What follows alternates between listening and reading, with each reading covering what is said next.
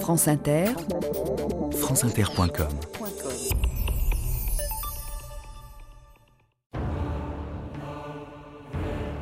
Arthur établit la table ronde dont les Bretons disent maintes fables. Les vassaux siégeaient là, tous nobles, tous égaux. Ils étaient assis à la table également et également étaient servis. Ouas, roman de Brut.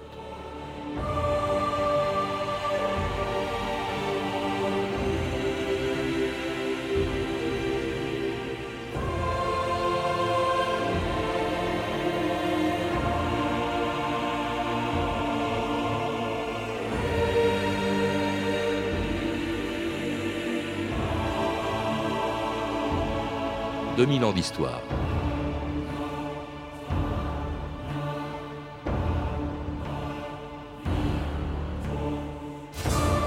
C'est une légende dont les origines se perdent dans la nuit des temps. L'histoire d'un roi, Arthur, de sa reine, Guenièvre, de Merlin l'Enchanteur et de ses chevaliers de la table ronde, Perceval, Lancelot, Galade, Mordred ou Gauvin, qui incarnent des passions que tout le monde éprouve, l'amour, la haine, la jalousie, mais aussi l'honneur, le courage ou la trahison. Parce qu'ils sont des héros intemporels, ils nous fascinent encore aujourd'hui, même si leur histoire remonte au Moyen Âge, à l'époque où, après le départ des Romains, les premiers rois d'Angleterre luttaient contre les envahisseurs saxons. Une époque dont on sait peu de choses, sinon le nom d'un souverain légendaire du 5e siècle, devenu roi, dit-on, grâce à une épée enfoncée si solidement dans un rocher que personne avant lui n'avait réussi à l'en retirer. Tous les chevaliers de Bretagne ont essayé de la prendre, mais seul le véritable roi réussira. Elle est à toi, Arthur. Maintenant, prends-la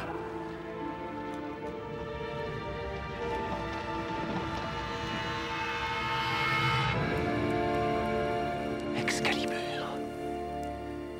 Excalibur Arthur guérira cette terre Regardez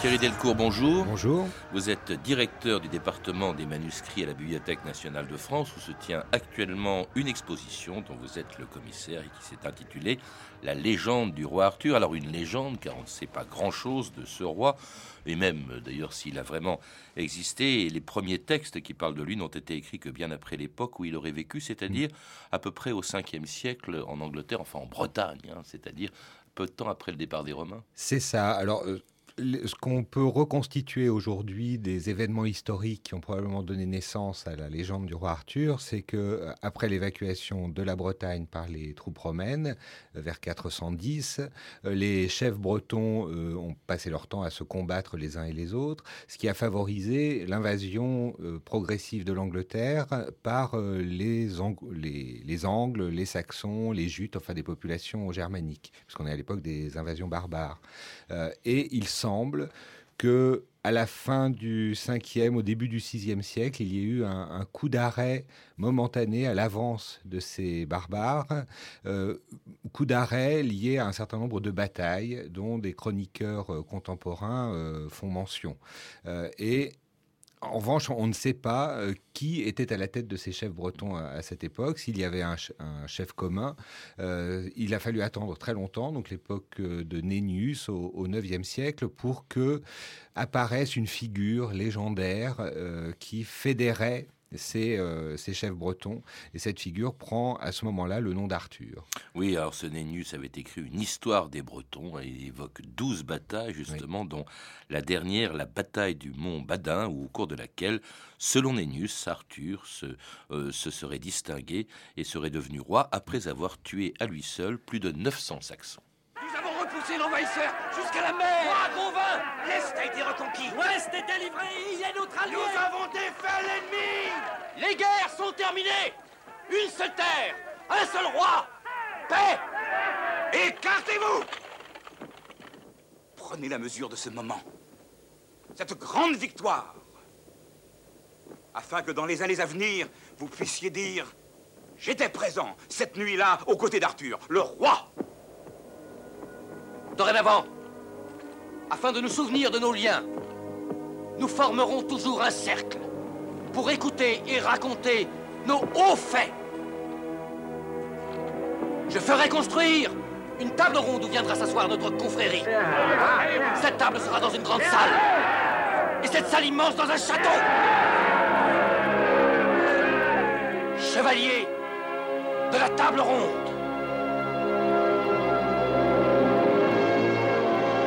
Et c'était un extrait du film Excalibur de John Borman qui s'inspire de la légende d'Arthur, ou plutôt des légendes. Parce que ce qui rend cette histoire assez complexe, c'est qu'elle a été écrite, réécrite par des, par des auteurs différents. Alors là, on n'est plus du temps de Nennius, qui était un chroniqueur qui racontait l'histoire de l'Angleterre. Et, d'ailleurs, qui ne désignait pas Arthur comme roi, mais comme chef de guerre, mmh. Dux Bellorum. Alors justement, il devient roi avec des auteurs euh, ultérieurs. Euh, vous les citez, Guillaume de Malmesbury, euh, Geoffroy de Monmouth, et c'est avec eux qu'apparaissent tous les ingrédients, si je puis dire, de la légende Thierry Delcourt. Alors ces, chroniqueurs, et en particulier Guillaume de Malmesbury et Geoffroy de Monmouth, ont une très grande importance car leurs textes ont été très largement diffusés.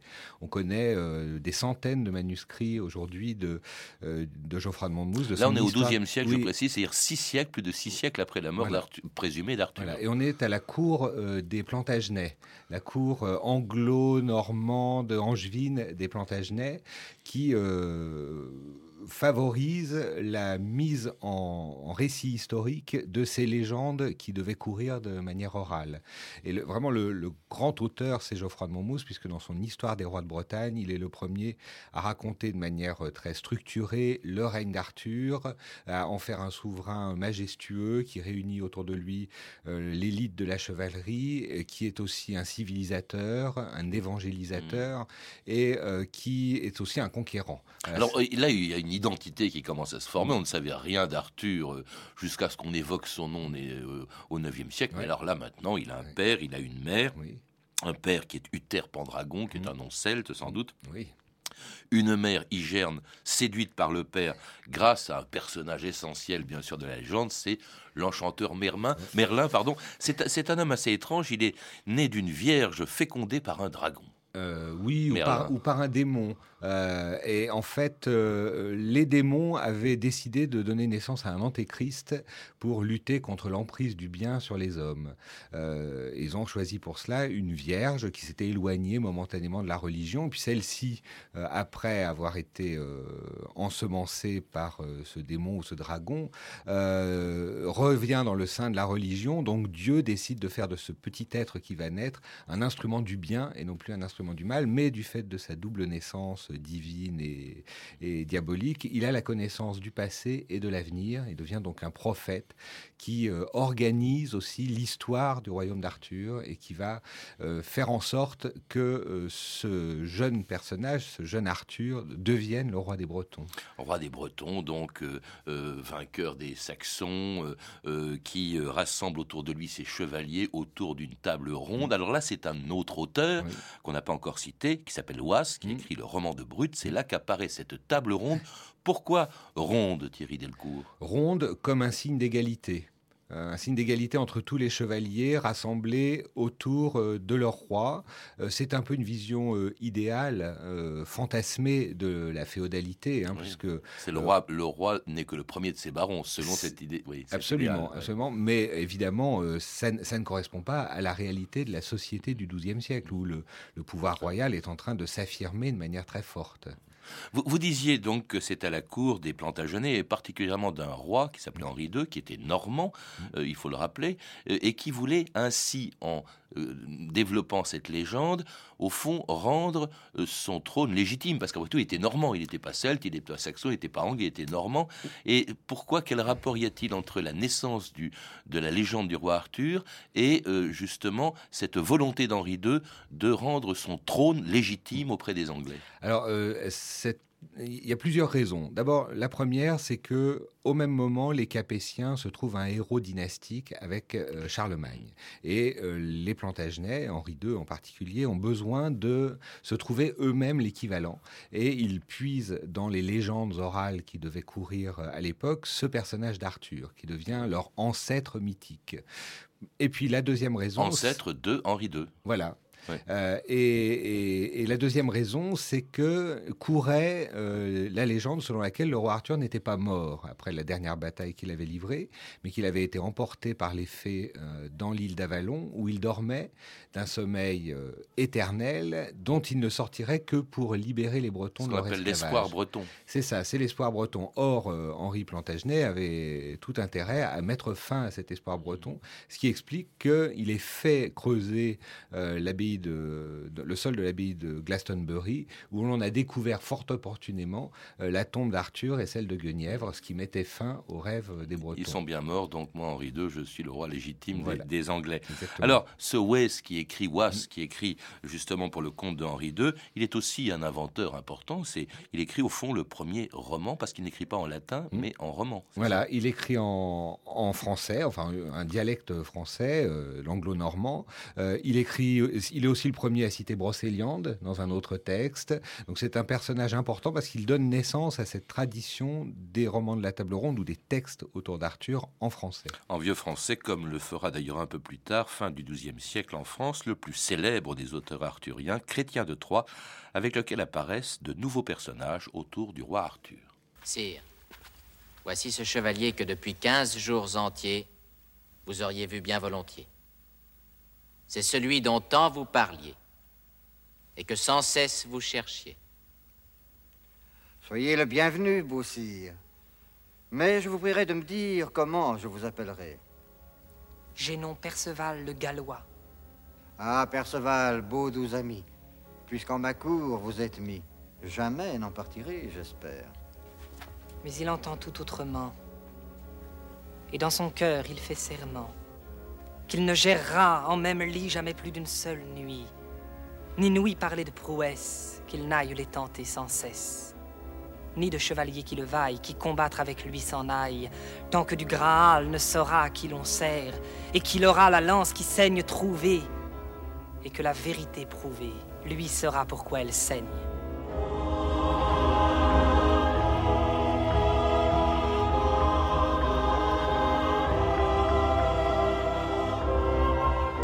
Et c'était un extrait de Perceval le Gallois d'Éric Romer avec le jeune Fabrice Lucchini dans le rôle titre et parlait à peu près dans la langue que parlait justement Chrétien de Troyes, c'est-à-dire en roman, en vieux français.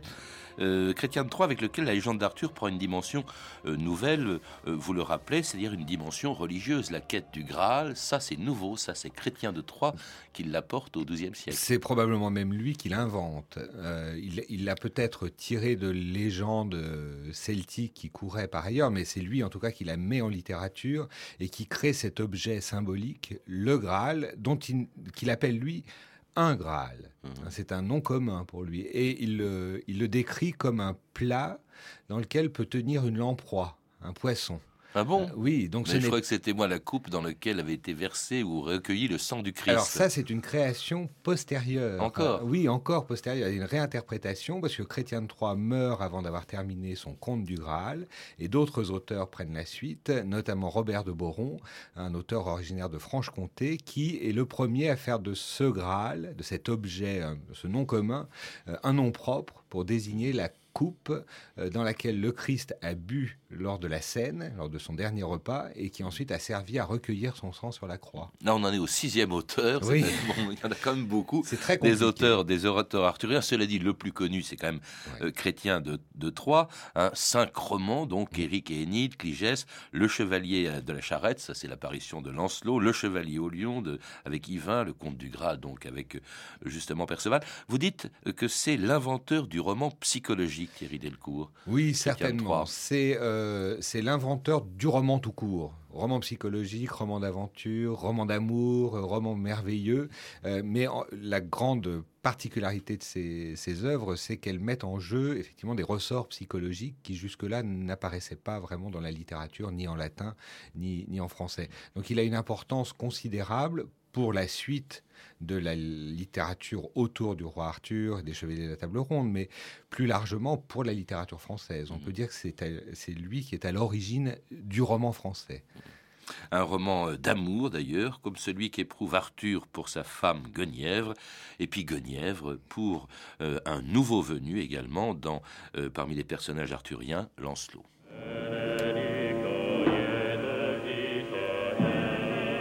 Par le sang de Jésus-Christ, je vous unis dans le mariage. L'homme à la femme, le roi à la reine, Arthur à Guenièvre.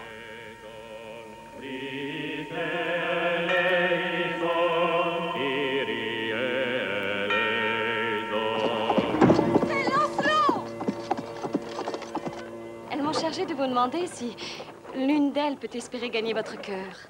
Je suis homme de combat. Je me suis voué à la quête. Mais je suis sûre que quelque part en ce monde, une dame est votre inspiratrice. Il en est une. Qui est-elle? Vous? Je vous aimerai à jamais.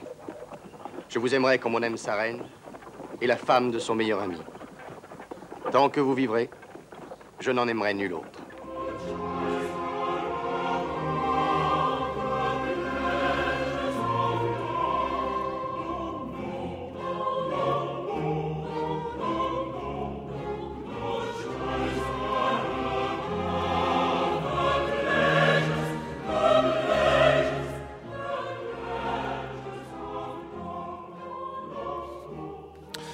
Joys are above the pleasures of love. Aucune joie n'est au-dessus du plaisir de l'amour. C'est un extrait euh, de, euh, d'un compositeur anglais, Purcell. hein. Euh, euh, Arthur a inspiré pas seulement des écrivains, il a inspiré également des musiciens. Oui. Thierry Delcourt. Oui, alors, on, peut même dire que dès l'origine, c'est le cas. Enfin, il y a- il y, a des personnages arthuriens qui sont musiciens eux-mêmes. Tristan est, est connu pour savoir bien jouer de la harpe. Euh, Chrétien de Troyes a écrit des chansons courtoises.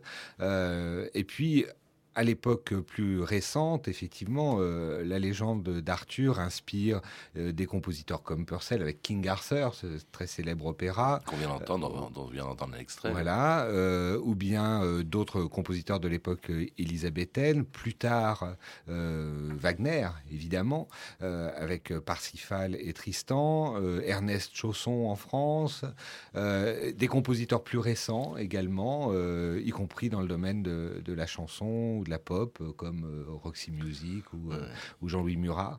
Il a eu un succès considérable de, de son, enfin, du temps des, des, des auteurs arthuriens, du temps de Chrétien de Troyes, euh, parce que, euh, bah, on, on vient de l'entendre dans l'extrait qui, qui- de film qui vient de passer. C'est aussi un modèle de l'amour courtois. C'est-à-dire, en fait, c'est vraiment l'idéal chevaleresque, au fond, qui apparaît à travers la légende d'Arthur en son temps. Alors, euh, on ne peut pas dire qu'Arthur lui-même soit un modèle d'amour courtois, parce qu'il, certes, il est très amoureux de son épouse. Il disparaît vite d'ailleurs hein, dans, la légende d'Arthur. oui, on en parle de moins en moins. Une fois qu'il a battu les Saxons, c'est Voilà. surtout les Perceval, Voilà. Lancelot, ces chevaliers. qui Il joue un rôle assez effacé, il se fait berner un certain nombre de fois, il y a une fausse guenièvre qui arrive et il croit que c'est la, la bonne. Enfin bon, Euh, en revanche, euh, euh, autour de lui euh, sont réunis des chevaliers ou des dames qui deviennent l'incarnation de cet idéal de, de l'amour courtois.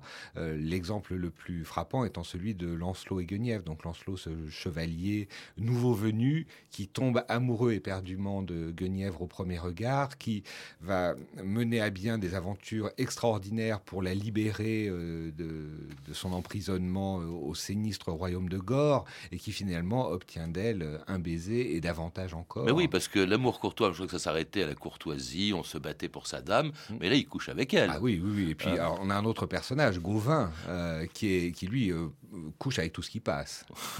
Oui, parce que justement, c'est quand même extraordinaire, c'est l'idéal chevaleresque, c'est celui qu'on fait lire euh, aux, aux- aux chevaliers de l'époque.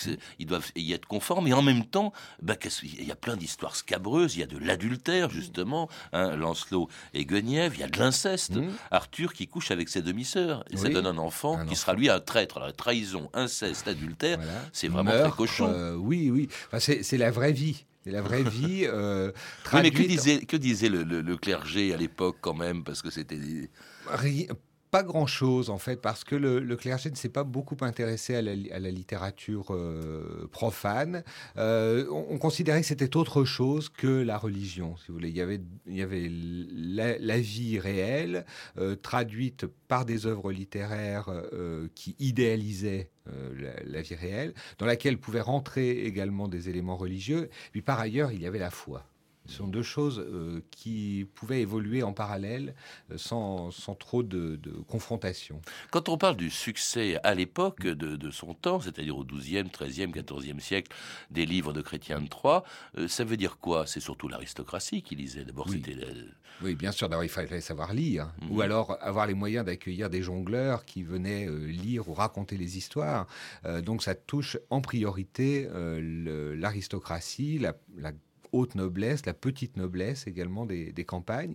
Et puis par capillarité, très vite, on voit que euh, les noms arthuriens se répandent dans la paysannerie. Ah oui, oui, il y a, il y a des, des, paysans qui s'appellent Perceval, qui s'appellent Lancelot. Euh, Michel Pastoureau a fait des enquêtes très, très précises là-dessus. Donc on voit que ce, ce légendaire euh, touche une population beaucoup plus large que celle qui a accès au texte directement. Et d'ailleurs, la légende continue. Il y a d'autres auteurs, bien après Chrétien de Ah oui, oui. Alors, il y a notamment euh, toute une série de grands romans en prose à partir des années 1220 euh, qui euh, font l'objet de, de, très longues, de très longs développements, de continuations, de compilations, qui sont dans des manuscrits magnifiques euh, qui ornaient les bibliothèques des plus grands princes du temps. Et aujourd'hui, la Bibliothèque nationale de France, d'ailleurs, parce que ouais. justement, c'est l'exposition consiste à montrer tout ce qui a pu effectivement se faire autour oui. du roi. Qu'est-ce qu'ils apportent ces nouveaux auteurs? Alors, en général, ils d'abord, ils apportent, euh, ils mettent au centre du récit le Graal, la quête du Graal, euh, qui est un petit peu le, pivot de, l'histoire du royaume d'Arthur. Euh, ils, apportent de nouveaux personnages, euh, ils apportent davantage ou moins de merveilleux, ça dépend, euh, ça dépend des cas. C'est toujours l'idée de réécrire et de réinventer la même matière pour toujours raconter sous un angle différent cette histoire fascinante euh, du royaume d'Arthur. Mais alors avec tant de personnages qu'on finit par s'y perdre, je vous avouerai franchement que c'est euh, votre livre est passionnant. Heureusement, il y a un petit index à la fin, mais il y a des personnages dont on n'a pas parlé. Par exemple, la fée Morgane. Oui, oui, qui était la, demi-sœur d'Arthur, alors qui est une fée, mais plus une sorcière, enfin une fée maléfique, euh, sauf à la fin du récit où elle, vient chercher Arthur blessé à mort pour le soigner dans, l'île d'Avalon avec, euh, avec ses compagnes les fées. Voilà, c'est un personnage qui, qui a un rôle très négatif parce que c'est elle qui va dénoncer l'adultère de Lancelot et Guenièvre au roi Arthur et donc entraîner la catastrophe finale qui va mener jusqu'à la mort d'Arthur et la destruction de son royaume. Mmh, la mort d'Arthur en combat contre son fils, enfin ouais. c'est son neveu, de son fils neveu, affectueux. Fils, oui. En tout cas, c'est un succès. Ces romans ont eu un succès qui a passé les frontières et puis qui a passé des siècles d'ailleurs jusqu'à ce que on, on continue d'inspirer, vous le disiez, euh, la littérature, la musique, on l'a évoqué, la peinture aussi, la, la peinture, peinture pré-raphaélite oui, notamment oui, euh, au, au 19e et au 20e, et puis le cinéma et même d'ailleurs plus récemment une série télévisée parodique dont les dialogues n'ont pas été écrits par Chrétien de Troyes.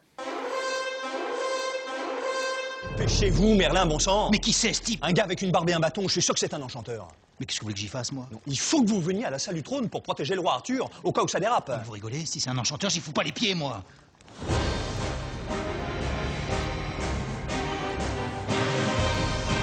Je viens mander la jouissance de la butte au cerf pour mon usage personnel. Qui c'est ce pecno Un enchanteur, sire. Elias de Kellywick, dit le fourbe, pour ainsi dire un confrère. Et en quel honneur je vous donnerai ma butte au cerf, je vous prie? Si tu refuses, je ferai tomber une pluie de calamité sur ton royaume. Bon, déjà, il me tutoie, ça part mal. Virez-moi ce con. Elias, je vais te soumettre une énigme. Si tu échoues, tu retourneras d'où tu viens sans demander ton reste. J'accepte ton défi, Merlin. Énonce ton énigme. Qu'est-ce qui est petit et marron Un marron. Putain, il est fort ce con. Quoi, c'est tout? C'est ça votre énigme? Attendez, une autre. De toute façon, les énigmes, ça n'a jamais été mon truc, alors Un de ces jours, il faudra vraiment que vous nous disiez ce que c'est, votre truc étonnant cette version d'Arthur au 20e siècle, 21e, puisque c'est Camelot, c'est la série télévisée. Oui, et alors j'étais oui. étonné aussi de voir qu'on peut la voir également dans votre très sérieuse exposition oui, sur on, le roi Arthur. On entre dans l'exposition par un montage audiovisuel avec des extraits, des grands films euh, qui évoquent Arthur auprès de tout le monde, euh, qu'il s'agisse de Merlin l'Enchanteur de Walt Disney, d'Excalibur ou de, ou de Perceval de Gallois dont on a entendu des extraits, euh, ou bien Camelot ou Les Chevaliers de la Table Ronde avec Ava Gardner en, en Reine Guenièvre. L'idée, c'est aussi de, montrer à tous les visiteurs que la matière arthurienne, les romans de la table ronde nous appartiennent, sont un bien collectif et que finalement tout le monde les connaît d'une manière ou d'une autre. Vous n'avez pas besoin de le montrer parce que c'est vrai que c'est quand même extraordinaire que 15 siècles après la mort supposée d'Arthur, voilà que le, enfin le personnage, les personnages de sa légende peuvent encore intéresser. On, ne, se bat plus à cheval avec Excalibur, euh, on ne porte plus des armures et pourtant ils sont toujours là ah, et ils nous passionnent. Ah, ils sont toujours là, plus exactement, ils sont à nouveau là parce qu'ils ont été oubliés très longtemps. Pendant euh, trois, trois, siècles, on a oublié totalement l'existence d'Arthur et des chevaliers de la table ronde. Mhm. Il a fallu attendre le romantisme et les études euh, érudites du 19e siècle pour qu'ils surgissent à nouveau dans l'imaginaire et qu'ils nourrissent euh, la création littéraire, les, poètes, les peintres, comme vous le disiez, les musiciens. Et, aujourd'hui, ils doivent répondre encore à des rêves enfouis très profondément en nous. Par rapport à d'autres grandes légendes, la place de la légende du roi Arthur, je pense évidemment à, celle qui gravite autour de Charlemagne. Mmh. Euh, c'est quoi? C'est une place euh, aujourd'hui beaucoup plus forte. Elle l'était moins autrefois. Euh, la légende de, Charlemagne, Roland, Roncevaux, tout ça sont des, des, récits qui se sont transmis jusqu'au 19e siècle, notamment par la, Bibliothèque bleue, donc la littérature de colportage, alors qu'Arthur était oublié. Aujourd'hui, Arthur a repris le devant de la scène, comme à la fin du Moyen Âge, euh, notamment par le cinéma, et puis aussi par une influence moins directe, enfin moins visible, à travers des œuvres littéraires qui s'inspirent directement des techniques arthuriennes. Et je pense notamment au Seigneur des Anneaux de Tolkien, qui est directement inspiré des romans de la Table Ronde. Et on recherche des vestiges de cette légende de le château de Camelot. Tout ça, on l'a trouvé Non, on n'a jamais rien trouvé. On a trouvé des, sites qu'on a, qui avaient été dénommés suivant des noms arthuriens a posteriori. Mais évidemment, euh, il n'y a pas de château d'Arthur, il n'y a pas de tombe d'Arthur euh, aujourd'hui, euh, il n'y a pas de, stèle avec le nom d'Arthur. On en visite pourtant une fois. Ah oui, on en visite, oui. Ben, c'est un, c'est un thème touristique. Bah, pas exactement, parce que de toute façon, on est dans le, dans le rêve. Hein, mm. Donc c'est à la fois euh, une réalité et puis du fantasme, hein, la littérature arthurienne. Enfin, il vaut mieux visiter cette exposition dont vous êtes le commissaire, intitulée La légende du roi Arthur, qui se tient donc jusqu'au 24 janvier 2010 à la Bibliothèque nationale de France, site François Mitterrand. Vous, êtes également, vous avez également dirigé le catalogue de cette exposition, un très beau catalogue que j'ai sous les yeux, édité par les BNF et les éditions du Seuil. Et vous êtes également l'auteur, Thierry Delcourt, du commentaire de l'édition du livre Une chronique des croisades de Sébastien Mamreau. Il s'agit en fait d'un fac-similé d'un manuscrit enluminé du XVe siècle, passage d'outre-mer, conservé au département des manuscrits de la BNF et qui vient de paraître en coffret, un très beau coffret en deux volumes aux éditions Tachette. Ça coûte 100 euros. Hein. À lire également le livre du Graal, dont le troisième volume est publié cette année chez Gallimard dans la bibliothèque de la Pléiade, Le Roi Arthur d'Amaury Chou, qui vient de paraître au Seuil, et Guenièvre de Dietmar Rieger aux éditions Klingsig. Vous avez pu entendre des extraits des films suivants Merlin de Steve Barron en DVD chez Sony Pictures Home Entertainment. Excalibur de John Borman, disponible en DVD aux éditions Warner. Perceval le Gallois d'Eric Romer avec Fabrice Lucchini en DVD chez Sony Pictures Home Entertainment. Et enfin, un extrait de la série télévisée Camelot d'Alexandre Astier et Jean-Yves Robin, édité en DVD par M6 Vidéo. Vous pouvez retrouver toutes ces références par téléphone au 32 30, 34 centimes la minute ou sur le site franceinter.com. C'était 2000 ans d'histoire, à la technique Arnaud Caillé et Ludovic Asselot, documentation Emmanuel Fournier, Clarisse Le Gardien et Franck Oliva, une réalisation de Anne Kobilac. Demain, dans 2000 ans d'histoire, en raison de la disparition de Claude Lévi-Strauss, nous vous proposons la rediffusion d'une émission que nous lui avons consacrée il y a un an.